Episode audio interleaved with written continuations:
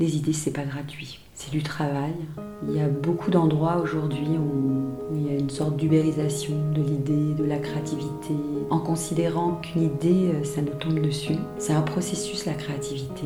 C'est une attitude aussi. Et c'est aussi euh, un long chemin. Et hum, on va dire les agences, les clients, les annonceurs ou parfois les chefs de projet ne se rendent pas compte à quel point c'est l'aboutissement d'un travail qui fait aussi que de temps en temps, oui, on va avoir une idée qui émerge, parfois de manière fulgurante, mais c'est parce qu'on a beaucoup travaillé auparavant mm. et que ça, ça se rémunère. Bonjour à tous et euh, bonjour à toi Christine. Bonjour, bonjour Diane, merci de me recevoir. Et surtout merci à toi d'avoir accepté mon, mon invitation. Donc euh, pour commencer, est-ce que tu pourrais te présenter en deux mots? Oula. Ou une phrase. Deux mots, c'est toujours très court pour moi. Euh, donc j'ai 56 ans, euh, je suis on va dire, créative dans le domaine de, l'objet d'image depuis euh, très longtemps et puis particulièrement depuis une dizaine d'années hum, spécialisée dans les objets de découverte olfactive. Bah, merci beaucoup, ça a l'air euh, d'être intéressant. On aura le temps de développer tout ça euh, tout à l'heure. La première question que j'aimerais te poser, c'est au sujet du, podcast, la raison pour laquelle je t'avais contacté. Euh, c'est au sujet de la modestie. Et euh, quelle serait euh, ta définition de la modestie dans la mode ou dans l'art ou même dans le luxe? De par mon expérience, ce terme de modestie dans l'art, dans la mode, dans la créativité en règle générale, me ramène au contact avec le geste premier des artisans, la capacité à créer un lien entre une personne qui est dans un concept vers quelqu'un qui va le réaliser éventuellement quand il y a une, transition. Euh, c'est un, peu, un peu comme ça que je vois la modestie. Euh, l'idée qu'on doit revenir à quelque chose d'essentiel, qui vibre, qui est plein de sens, et qui soit authentique et simple. Donc la simplicité, évidemment, selon les personnes, elle va être donnée par une forme, elle va être donnée par un matériau, elle va éventuellement être donnée par un circuit court aussi, mm. qui fait que le concept n'est pas dénaturé en étant rapporté à plusieurs circuits de production. Euh, voilà, c'est un peu comme ça que je pense en fait la modestie. Et puis l'idée que L'art serait l'art ou la démarche créative serait plutôt de donner à voir l'autre plutôt que se donner à voir soi au travers d'une œuvre ou au travers euh, dans la mode, euh, vibrer de quelque chose qui est en soi, comme dans l'amour en fait. On a quelque chose qui vibre, on est tout amoureux et tout à coup euh, les autres sont heureux pour nous. Et ça me fait un peu pareil en fait. Quand je crée et que c'est juste, mm. que c'est authentique, tout à coup je sens quelque chose d'essentiel et de sensuel qui se dégage et qui fait que on sait qu'on est au juste endroit, on est dans l'ADN de ce qui est défini éventuellement par le client et ce qui va pouvoir euh, être porté peut-être en effet dans la mode ou, ou porter le sens d'un parfum, euh, quand c'est le cas dans mon travail par exemple, je, le sens. C'est vibratoire, c'est authentique. Donc je dirais à peu près, si on résume ça en trois mots, authenticité, euh, essentialité, peut-être sensibilité. Oui, c'est ça, c'est quelque chose qui est assez sensuel. Je dirais que oui, j'ai toujours senti comme ça.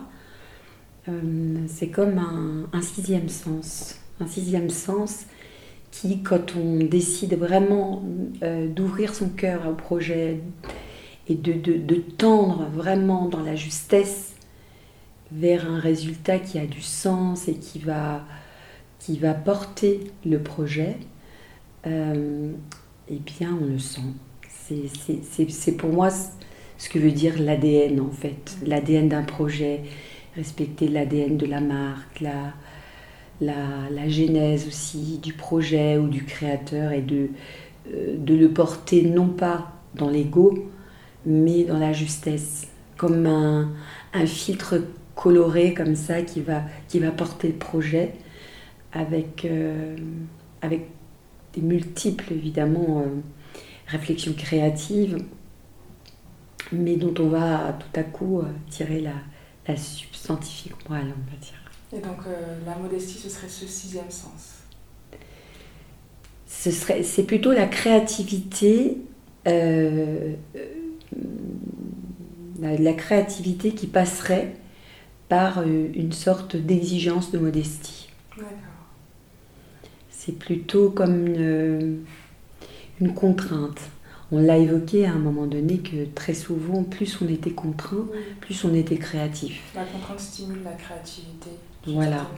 Et, eh bien, je, je, je, pense que imaginer être euh, le, le, le, plus modeste possible dans, dans, pour, pour, aller chercher cette ressource essentielle, euh, donne des résultats en effet authentiques et justes.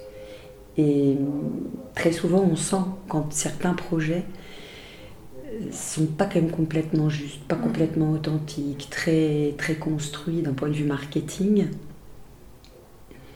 Dès le départ, euh, pour ma part, il m'arrive de, de, sentir une sorte d'agitation qui, ne, qui, qui, qui part un peu dans tous les sens et qui fait que oh, on n'est pas sur l'énergie, sur le vrai rebond qui va donner quelque chose de juste, de vrai, d'authentique et surtout qui parlera justement au plus grand nombre, si c'est le cas, si c'est la demande du client.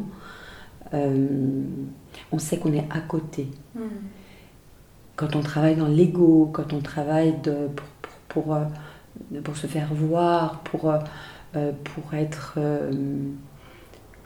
dans ce que les autres attendent, dans ce que le on va dire dans ce que la mode attend, eh bien on ne prend pas de risque. Et quand on ne prend pas de risque, il n'y a pas un vrai prix parti. Et la créativité, c'est prendre un risque de sortir du chemin. Mais dans ce risque, être le plus vrai possible avec ce qu'on ressent à l'intérieur de soi, qui converge évidemment quand on est au service d'un client avec ce que la marque, l'histoire, le projet, l'événement, euh, l'association, si on sert une association et qu'on doit trouver une idée géniale pour faire parler de, de, d'un événement ou d'un projet ou de, choses qui font sens, euh, il y a un endroit qui est juste au mm. croisement de toutes les énergies, de tous les enthousiasmes et, euh, et du sens. Ah, c'est super bon en tout cas. Et euh, maintenant, si on revient sur ton parcours scolaire, est-ce que tu peux nous dire euh, ce que tu as fait, ce que tu as étudié? Alors, si on parle de parcours scolaire, on peut commencer euh, à la primaire. En fait, j'ai eu un parcours. j'ai vécu pendant, pendant ma primaire et mon enfance très longuement en Guinée. Donc, mon père travaillait dans la dans la formation euh, dans une usine de bauxite. Et donc, euh, j'ai pas eu, on va dire, une école primaire comme euh, beaucoup en France métropolitaine. Je pense que ça m'a donné une ouverture sur le monde, sur la différence, sur le contact avec la nature, parce que on n'avait pas comme beaucoup, on va dire en France, des écoles où on sortait à 17h ou à 16h30. On travaillait le matin et l'après-midi, c'était libre, libre d'aller euh, voilà, vers les jardins, vers la brousse euh, et vers plein de choses que l'on fait, que, l'on pouvait faire avec la nature, avec les morceaux de bois. Et donc je pense que ma, ma créativité aussi et mon ouverture au monde, elle, elle, est, elle vient de ce berceau-là, en fait, un berceau guinéen. Au-delà, j'étais pas très scolaire. J'étais plutôt rebelle. J'avais toujours envie de défendre la veuve et l'orphelin, euh, ce qui était peut-être un peu en dehors des lignes, avec euh, des comportements qui étaient peut-être un peu atypiques et qui sont pour moi essentiels pour, euh, pour créer. Pour créer, il faut sortir du chemin. Il ne faut pas rester dans des choses trop confortables faut vouloir entreprendre, essayer des choses, euh, être humble aussi par rapport à la matière qui nous surprend chaque jour. Euh, quand on est des, artistes ou des designers ou des, artisans, à chaque projet, chaque matériau, on renouvelle un risque de, de modifier le résultat. C'est ça qui est beau, c'est ça qui est challengeant aussi. Mm. Et, et surtout, c'est ce que doivent entendre les clients. Parce qu'ils ont souvent, ils ont si souvent l'habitude de penser que quand on nous demande un devis, euh, on a une machine à devis, alors que forcément le devis, le prix, le délai, euh, la manière dont on va faire les choses dépendent très souvent de notre démarche, du résultat des matériaux, euh, de la justesse de la démarche. Euh, du, on peut difficilement prévoir le temps euh, que l'on va mettre pour faire émerger une idée juste et, qui fonctionnera. Et juste, désolé, je te coupe parce que là on a encore un peu divagué, mais tu es resté en Guinée jusqu'à quand? Alors toute ma primaire et ensuite au collège j'étais à Paris, enfin en région parisienne. J'ai fait euh, ensuite des études de communication. Donc j'étais créative, mais plutôt sur les mots. Euh, j'ai fait une formation de concepteur-rédacteur et j'étais passionnée par euh, le jonglage entre les mots qui, qui, faisait qu'on on pouvait dire en, quelques mots tout, toute une définition d'un univers. Alors ça ferait rire mes proches ou les gens qui me connaissent parce que je n'ai pas la réputation de dire en quelques mots. je serais plutôt, je serais dans ce qu'on appelle la divergence en créativité, à savoir euh, euh, plus les idées sont foisonnantes, plus on, a la chance de trouver une bonne idée. Mm. Alors j'ai dû faire ça comme un, comme un concept parce que je suis très bavarde. Voilà, j'aime l'échange, le partage, le partage des mots. Donc j'ai fait un parcours dans la communication et puis après j'ai eu l'occasion euh, d'être de, plus au contact de la matière parce que pendant une période euh, j'ai créé des luminaires en pièces uniques. Et c'est ta première expérience professionnelle euh, ah non, si on doit définir mon parcours professionnel, il est euh, extrêmement varié. Mes premières expériences professionnelles, c'était dans la communication, hein, dans les agences, en tant que concepteur-rédacteur. C'est ce qui m'a permis d'être au contact aussi de, du travail euh, de, de, créatifs qui doivent s'ajuster à un projet. Et ensuite, euh, j'ai eu une expérience donc d'artisan, d'artiste fabricant de pièces uniques. Euh, je crée moi-même des luminaires en pièces uniques, en résine, en plâtre, en métal. J'étais autodidacte, en fait, euh, j'avais monté un événement, un événement où se mêlaient, euh, on va dire, dans une usine désaffectée, des, des, brocanteurs et des artistes qui ouvraient leurs ateliers chaque mois pour mettre en contact des personnes qui n'iraient pas dans les galeries avec l'univers de ces artistes, en pouvant discuter avec eux sur leur, leur projet. Et puis depuis longtemps, je, faisais des choses euh, moi-même pour mes proches. Euh, et euh, certains artistes m'ont dit mais pourquoi tu exposes pas? Et j'ai tout vendu. J'étais très surprise. Et très vite, en fait, j'ai travaillé dans ce domaine-là en faisant des, des commandes pour des particuliers, pour des restaurants, pour des lieux, des lieux euh, d'accueil, relais châteaux.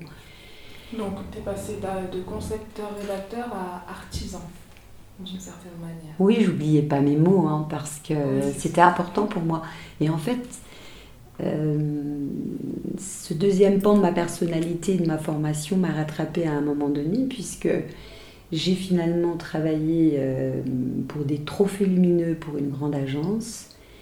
Puis euh, on m'a demandé euh, des trophées non lumineux, puis des, des objets de communication, des objets, des objets d'image pour des événements qui étaient importants dans le luxe. Et puis petit à petit, je me suis spécialisée sur tous, tous les projets autour de la découverte olfactive, la ritualisation euh, du geste de parfumage pour les grandes maisons euh, Et moi, j'aimerais te demander comment tu définirais un objet d'image? Qu'est-ce qu'un objet d'image? Alors c'est pour un événement ou pour un projet quelque chose qui va être offert. Donc je dis quelque chose parce que ça peut revêtir euh, des tas de formes. Hein. Ça, peut être, euh, ça peut être dans des matériaux différents, ça peut être presque même une émotion qui va être donnée par, quelque chose qui est presque pas visible, mais qui va faire sens par rapport à un projet, par rapport à une marque, dans un cadre, euh, dans le cadre d'un événement ou d'une communication, d'une publication, on ajoute un petit quelque chose qui sera pérenne et qui représentera l'événement, la marque, le lancement. Et tu as un exemple concret euh, d'objet d'image à nous partager que tu aurais créé? Alors, euh, ça n'a rien à voir avec ce que j'ai fait par la suite, mais oui, en effet, j'avais été euh, un jour interrogée pour faire un, un trophée pour McDonald's. Et alors, c'était, je crois, un événement autour de, de, l'idée qu'il fallait que ces jeunes, va dire, managers servent en trois minutes un client.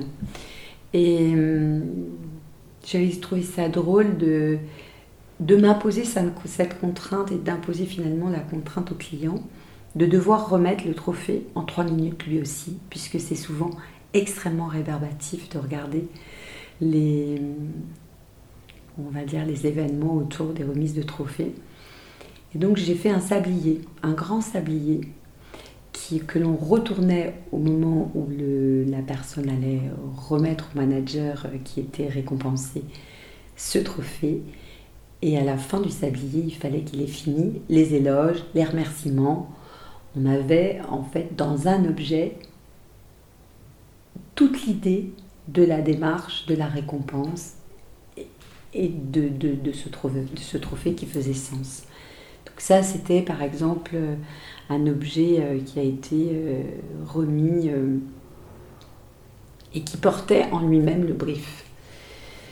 Qu'est-ce que je pourrais vous donner comme autre exemple, on va dire, d'objet d'image J'ai travaillé pour le lancement, enfin l'ouverture d'une usine Piaget. Euh, dans lequel les journalistes devaient visiter, euh, euh, visiter l'usine et on devait leur remettre un petit objet qui représentait la Suisse et, et toutes les compétences de, de, ce que comportait la, la, genèse et l'historique de Piaget.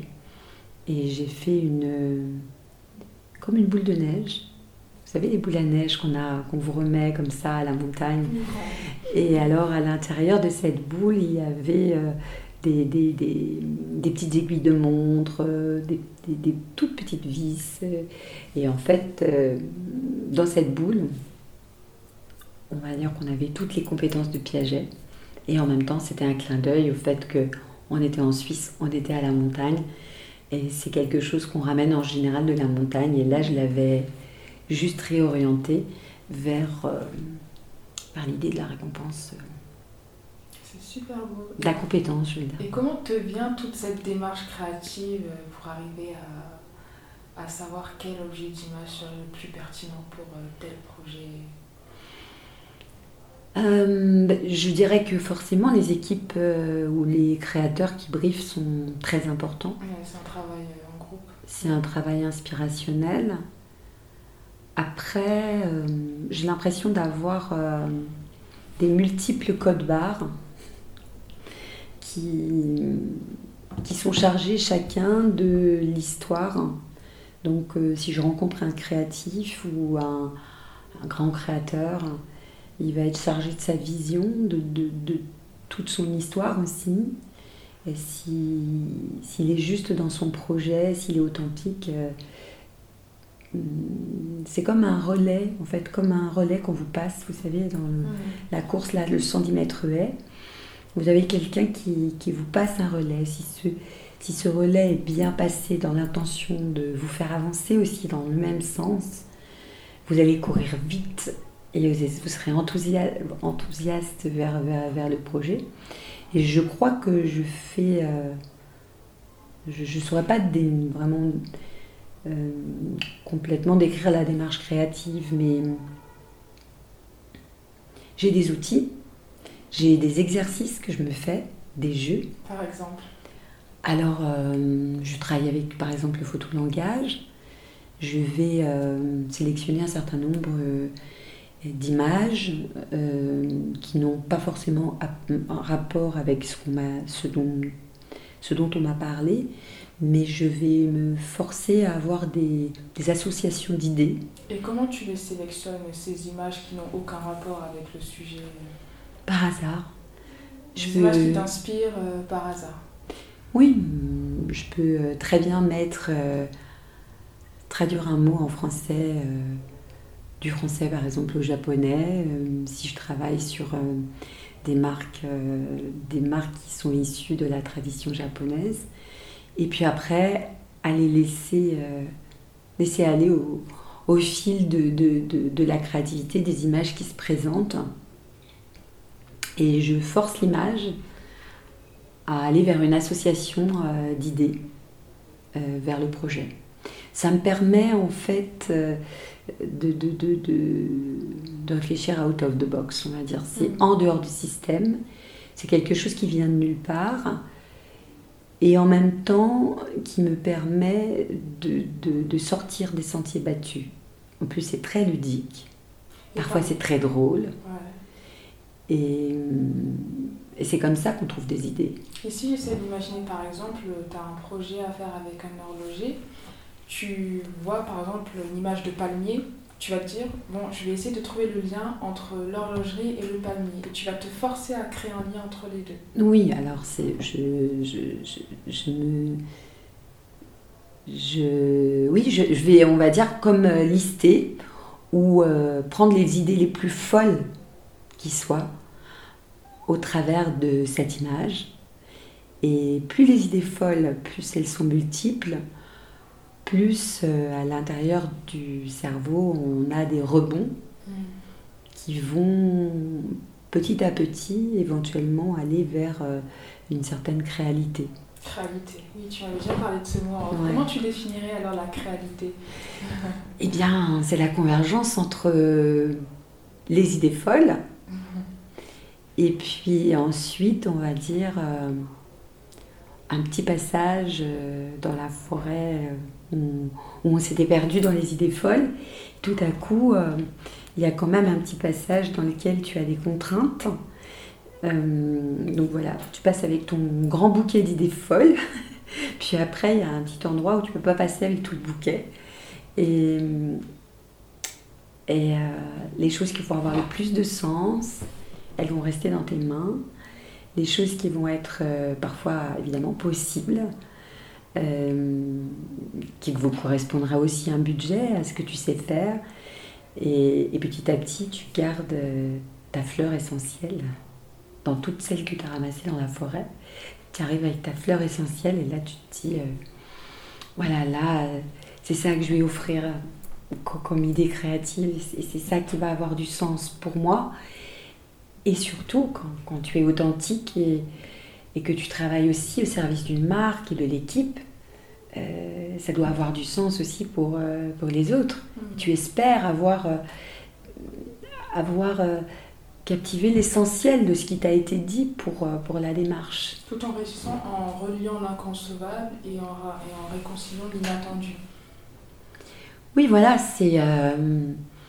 Tu, tu, essayes de faire d'une démarche qui paraîtrait folle au départ, ou des demandes, des contraintes qui, serait complètement, complètement euh, inerte pour certaines personnes.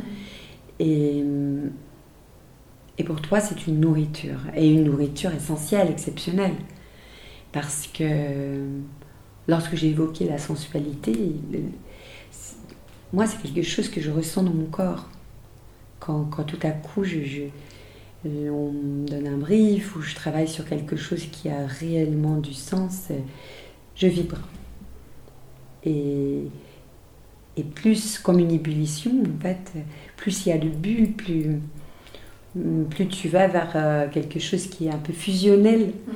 Et toutes ces idées se mélangent et elles, elles se mélangent, elles se fusionnent, elles se, parfois elles, se, elles sont en diffraction et elles se recomposent différemment. Et tout à coup, un peu eureka, il y a quelque chose qui te dit Ah oui, là, c'est, on est bon, là. Là, ouais, c'est bien, ça, ça a du sens, suis, ça me rend heureuse. Mm. Et là où ça rejoint ton sujet, c'est qu'en aucun cas, moi, quand je trouve, euh, je me mets dans l'idée euh, de euh, ah là je suis arrivée à quelque chose qui fait de moi quelqu'un de créatif. C'est pas du tout ça. Moi ce que je ressens c'est de me dire je suis au bon endroit et euh, dans quelque chose de, plus simple possible que j'ai pu condenser, j'ai réussi à faire quelque chose qui ait du sens. Je vais te donner un exemple par, euh, dans mon domaine, euh, puisque je travaille sur des touches à sentir et des mouillettes. Et juste si on revient, parce que là c'était le sujet que je voulais évoquer après, donc tu t'es lancé dans l'entrepreneuriat dans l'univers olfactif. Voilà, donc je sers en fait euh, les grandes marques de parfums afin de faire des petites des touches à sentir. Donc c'est ce qui permet de découvrir le parfum. Donc très souvent, vous en voyez un peu partout qui sont des petites languettes. Donc ça a le même usage, mais en règle générale, pour les lancements, les marques ont à cœur de développer des petites choses que les personnes garderont, que la clientèle gardera dans son sac ou offrira à quelqu'un d'autre, en faire un vecteur de communication qui ait du sens par rapport au projet, par rapport à l'historique de la marque. Et aussi qui, accompagne en fait euh, l'idée de la création ou de cette nouvelle fragrance ou du réenchantement de la marque au travers de, d'un, nouvel axe de communication sur un parfum. Et c'est aussi des objets d'image Oui, c'est, quelque part c'est un objet d'image euh, qui, est, qui est traduit par euh, par l'essentialité, parce que là, on est sur des, petites choses en papier qui vont être travaillées dans leur forme, euh, dans la manière de se manipuler, par exemple, dans un certain relief, dans un gaufrage, dans une dorune. Oui, alors non. Le, papier, en effet, il, est, euh, il peut être, euh, on va dire, offert neutre et à ce moment-là, c'est la personne qui est chargée d'aller vers la cliente et lui faire découvrir euh, la fragrance qui va être responsable de, de sprayer. Et puis d'autre part, il y a en effet des touches qui sont pré-parfumées, pré-imprimées avec des micro-encapsulations qui permettent de découvrir le parfum au travers de, de cette gestuelle. Pour moi, cette vision, c'est elle est née de l'idée que je voyais beaucoup, beaucoup de marques de parfums qui travaillaient le flacon, le packaging, le jus, le nectar, hein, on appelle ça le jus dans, nos métiers, et hum, des égéries, des visuels, des films. Et au moment euh, du baiser avec le parfum pour la cliente, finalement, la manière dont on le faisait découvrir était un peu déceptif ou assez modeste, on va dire. Et, je trouvais ça intéressant de travailler sur le petit plus, la petite émotion, l'idée que on pourra garder cet élément-là comme le représentant d'un tout petit moment d'émotion au moment de la découverte du parfum, pour allier on va dire, euh, l'odorat, enfin de la découverte olfactive, avec une gestuelle dans nos mains, un contact parfois avec la personne qui nous a offert cette touche, et donc entourer euh, la ritualisation du parfum par un moment d'émotion. Parce que je pense que dans la vie, ce qui a le plus de valeur, euh, ce sont les émotions. Et donc créer de l'émotion par le biais d'un petit objet qu'on peut garder et qui fait sens par rapport à ce qui s'est passé à ce moment-là, bah, ça a toujours été, on va dire, ma première priorité quand j'accompagnais euh, les marques. J'essayais toujours de faire en sorte que euh, il se passe quelque chose. Donc il y a des pop-up, vous savez, des reliefs où il y a une surprise quand on ouvre une petite carte. Il y a des petites fleurs qui vont être, euh, qui vont paraître et sur lesquelles on tire et qui se relèvent.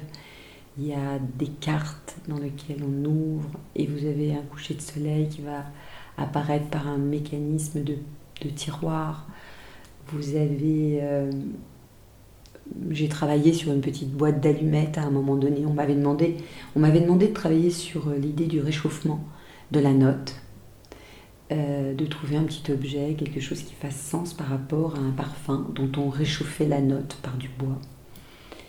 Et c'était un parfum d'homme. Donc euh, la contrainte était forte parce que c'est toujours plus compliqué euh, de trouver un petit objet qui serait naturel dans la poche d'un homme. Mm. Euh, nous les femmes, on a beaucoup de choses dans nos sacs, ce qui n'est pas vraiment le cas pour les hommes, qui n'ont souvent pas de sac, des, des, des poches éventuellement comme ça. Et j'ai trouvé euh, l'idée de travailler avec de tout petits morceaux de bois qui restitueraient la fragrance dans une petite boîte d'allumettes en longueur. C'est quelque chose qu'on pouvait garder et, que les hommes gardaient. Moi, j'en ai gardé forcément dans mon entreprise.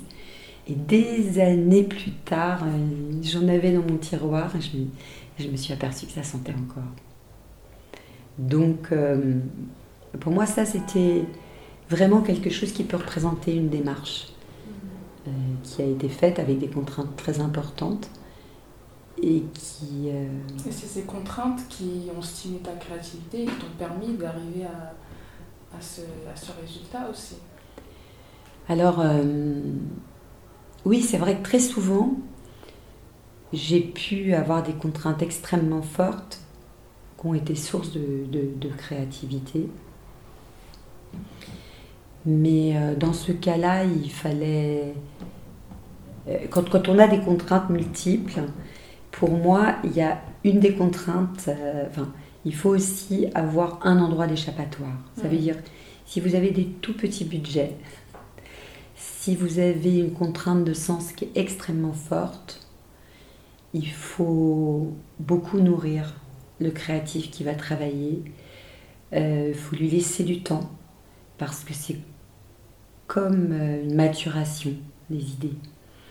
Et, et surtout, il ne faut pas oublier que les idées, c'est pas gratuit. C'est du travail. Il y a beaucoup d'endroits aujourd'hui où, où, il y a une sorte d'ubérisation de l'idée, de la créativité, des créatifs qui sont utilisés euh, dans de nombreux domaines en n'étant pas du tout rétribués pour leur travail. C'est triste, même dans la mode aussi. En considérant que euh, qu'une idée, euh, ça nous tombe dessus. Vous avez bien vu quand je vous expliquais comment je trouvais mes idées, comment je travaillais. C'est un processus, la créativité. C'est une attitude aussi. Et, et c'est aussi euh, un long chemin. Quand je vous ai expliqué que peut-être dans ma réflexion créative, je concassais toutes mes idées. Je pense aussi que je concasse mon chemin de vie, mes rencontres, toutes les expos que j'ai vues, toutes mes lectures, mes entretiens, mes démarches créatives, la rencontre avec des gens nourrissants. Et donc, c'est tout ce travail-là qui fait ensuite émerger quelque chose de, sens, de cohérent, de riche, de multiple, de coloré, d'interculturel. Et c'est ce qui fait la démarche et la richesse aussi d'un artiste. Et hum, on va dire les agences, les clients, les annonceurs ou parfois les chefs de projet ne se rendent pas compte à quel point c'est l'aboutissement d'un travail qui fait aussi que de temps en temps, oui, on va avoir une idée qui émerge, parfois de manière fulgurante, mais c'est parce qu'on a beaucoup travaillé auparavant. Mm. Et que ça, ça se rémunère. Mm. Vraiment. C'est un vrai travail. Et, hum, aujourd'hui, je, vais aussi faire une, priorité. Avoir une priorité dans ma vie, c'est euh, de faire en sorte que euh, les marques, euh, dans le luxe notamment, qui, qui sont heureuses de faire valoir les projets, les projets et la valorisation de, de leur marque au travers de, de- de- de projets de luxe qui font souvent appel à des artisans, à des créatifs, des gens qui agissent dans l'ombre et qui sont pourtant euh, les, souvent les détonateurs de, formidables idées créatives. Mm. Et je trouve qu'on leur rend pas assez justice à ceux qui, euh, qui sont euh, au démarrage des idées, à ceux qui finalisent aussi des productions, des artisans, des petites productions dans l'ombre, dans des délais phénoménaux, euh, en faisant des prouesses pour pouvoir rendre les choses dans les délais, en faisant des prouesses parfois parce que ce sont des petites sociétés pour, euh, pour avancer, parfois des frais, pour pouvoir rentrer dans un cahier des charges de grandes agences ou de grands comptes qui leur imposent des modalités de paiement qui sont vraiment très longues et qui sont très handicapants. Euh, voilà, je pense que ça c'est extrêmement important dans le sujet de se dire que toutes ces petites modesties qui font des grandes lumières pour d'autres, on se doit de, parler d'eux. On se doit de parler de la racine qui fait l'idée.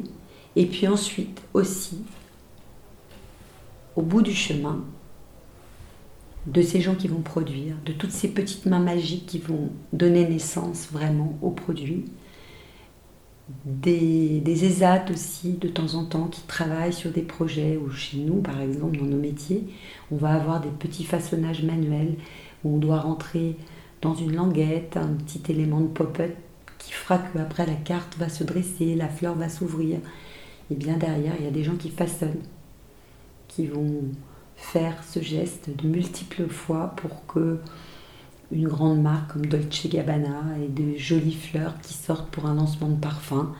Et il n'y a personne d'autre que ces personnes qui peuvent faire ça aujourd'hui. Et on leur rend pas hommage.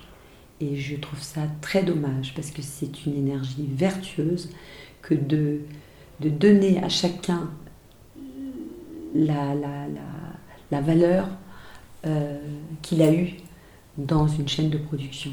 Mm. C'est super beau ce que tu viens de dire. Malheureusement, on va pas pouvoir euh, avancer plus loin parce que je sais que tu as des, des contraintes après. Donc on n'aura pas fait la partie sur les inspirations, mais bon, ce n'est que partie remise parce que tout ce que tu as dit, c'était vraiment très inspirant. Euh, merci beaucoup d'avoir accepté euh, mon invitation. Merci Diane, Euh, j'étais- heureuse d'avoir une tribune pour, pour parler de ce qui est ma passion, c'est la créativité, quelle qu'elle soit, dans tout domaine. Et j'espère qu'on reconnaîtra qu'elle peut être présente aussi dans les organisations, dans la gestion de moments plus complexes, comme les choses qu'on est en train de vivre, parce que je trouve qu'on n'utilise pas assez les créatifs. En dehors des systèmes Mm. euh, artistiques, fashion, design, euh, les créatifs, les personnes qui, qui pensent le changement, les organisations, l'innovation. C'est une ressource inépuisable et, et des, et des énergies renouvelables. Et juste la toute dernière question avant qu'on se quitte, euh, si des personnes peuvent te contacter ou travailler avec toi, comment est-ce qu'elles peuvent te retrouver? Où est-ce que, où est-ce que tu es présente? Alors on peut me contacter par, euh, par le, le site euh, lespetitesmouillettes.com qui est le site de mon activité principale euh, donc de, de touche à sentir. Et puis, euh, et puis à ce moment-là, je, je répondrai ou sur LinkedIn, LinkedIn par mon nom, euh, Christine Satin. D'accord, bah, c'est parfait. Merci encore Christine et je te dis à très bientôt. Merci Diane. Bonne journée.